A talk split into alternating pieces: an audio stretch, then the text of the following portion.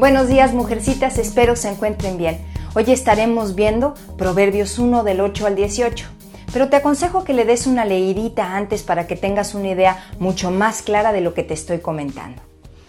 Resulta que el rey Salomón, el hombre más sabio de todos los tiempos, determina que una de las mejores cosas que puede hacer es escribirle a su hijo un libro lleno de consejos prácticos para que lleve una vida buena.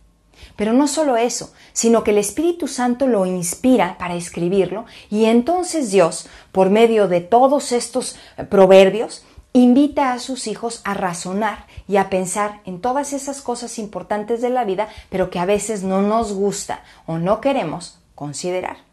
Es por eso que muchas personas llegan a la edad adulta llenas de autorreproches y con ese sentimiento de que la vida se le fue entre los dedos y que ni cuenta se dieron cómo ni cuándo. Sin embargo, esa es una de las razones por las que me encanta el libro de Proverbios, porque no importa la verdad cuántos años tengas, si estás joven, si estás chica, si estás a la mitad de tu vida o ya en los últimos años. Siempre podemos y tenemos que cambiar alguna mala maña. Y si has aceptado el sacrificio de Cristo, Dios es y será tu Padre siempre. Y no va a dejar de aconsejarte para que tengas una vida como Él manda.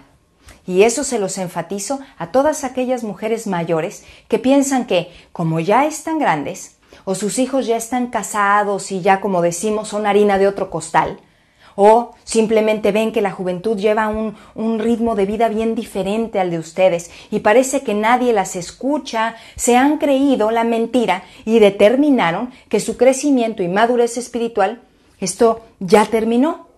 Para nada, ante los ojos de Dios, nuestro Padre, mientras estemos en este mundo, aún nos queda muchísimo por aprender, madurar y aportar a nuestro entorno. Es por ello que tenemos que estudiar y meditar en su palabra y estar atentas a la instrucción de Dios.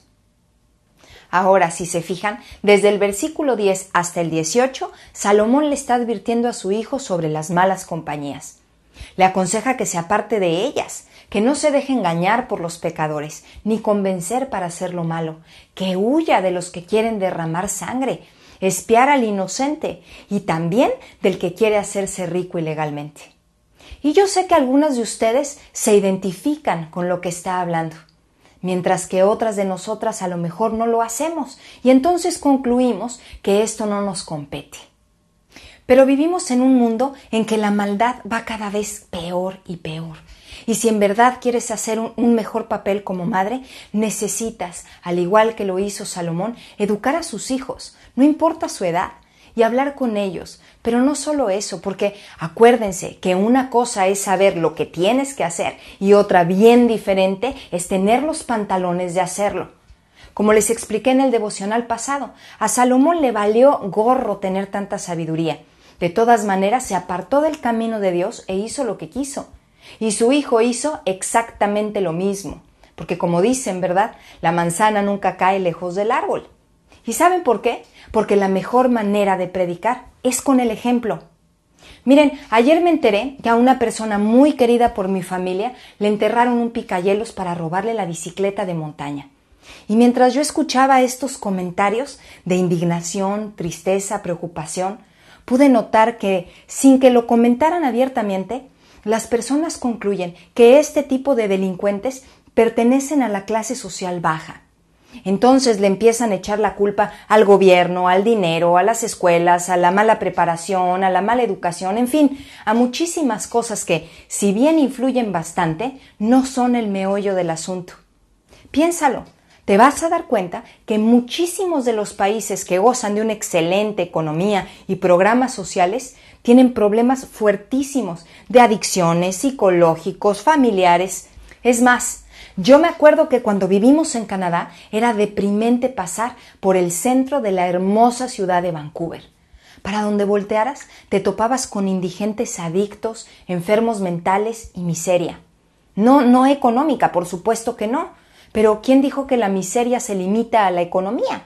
Puede ser miserable de muchísimas maneras, así como puede ser asesino, ratero, mentiroso, boyerista, sin importar a la clase social a la que perteneces. Es que la falta de temor y obediencia a Dios es el principio de nuestro desastre. Y mientras solo critiquemos nuestro entorno o la maldad que hay en él, pero no seamos conscientes de nuestros propios errores, ni el gobierno, ni las instituciones, ni las buenas intenciones van a cambiar el rumbo autodestructivo en el que va la humanidad. Así que por favor, si eres mamá, proponte educar a tus hijos con buenos consejos y sermonéatelos todo lo que quieras. Pero no te olvides también de educar con el ejemplo.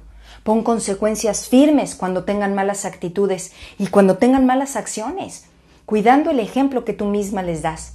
Porque no es sensato pedirles a los hijos que actúen de una manera bien diferente a como tú actúas. Por ejemplo, la mamá que ya no sabe ni qué hacer para que el mocosito le haga caso.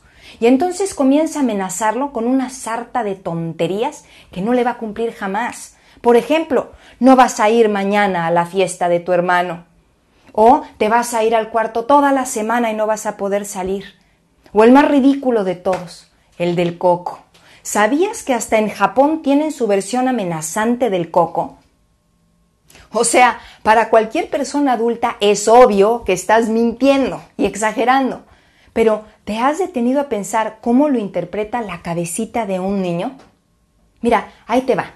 De 0 a 6 años no lo interpreta de ninguna manera, solo lo tienes verdaderamente confundido.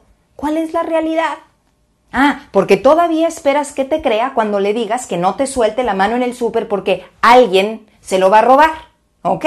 Bueno, ya entre los 7 y 9 años, su mentecita comienza a entender que eres una mamá un poquito inconsistente, un poquito exagerada, y mientras no lo caches, puede hacer de las suyas. Para la mente del de 10, 12, ya es válido decirte algunas mentiritas cuando quiere algo. Ya cuando llega la adolescencia, pues ahí sí ya te aconsejo que mejor huyas porque se te va a aparecer el coco. Las dejo con esto. La mejor manera de educar es inculcar temor de Dios y respaldar nuestras palabras con hechos congruentes. Que tengas una linda semana y que Dios te bendiga.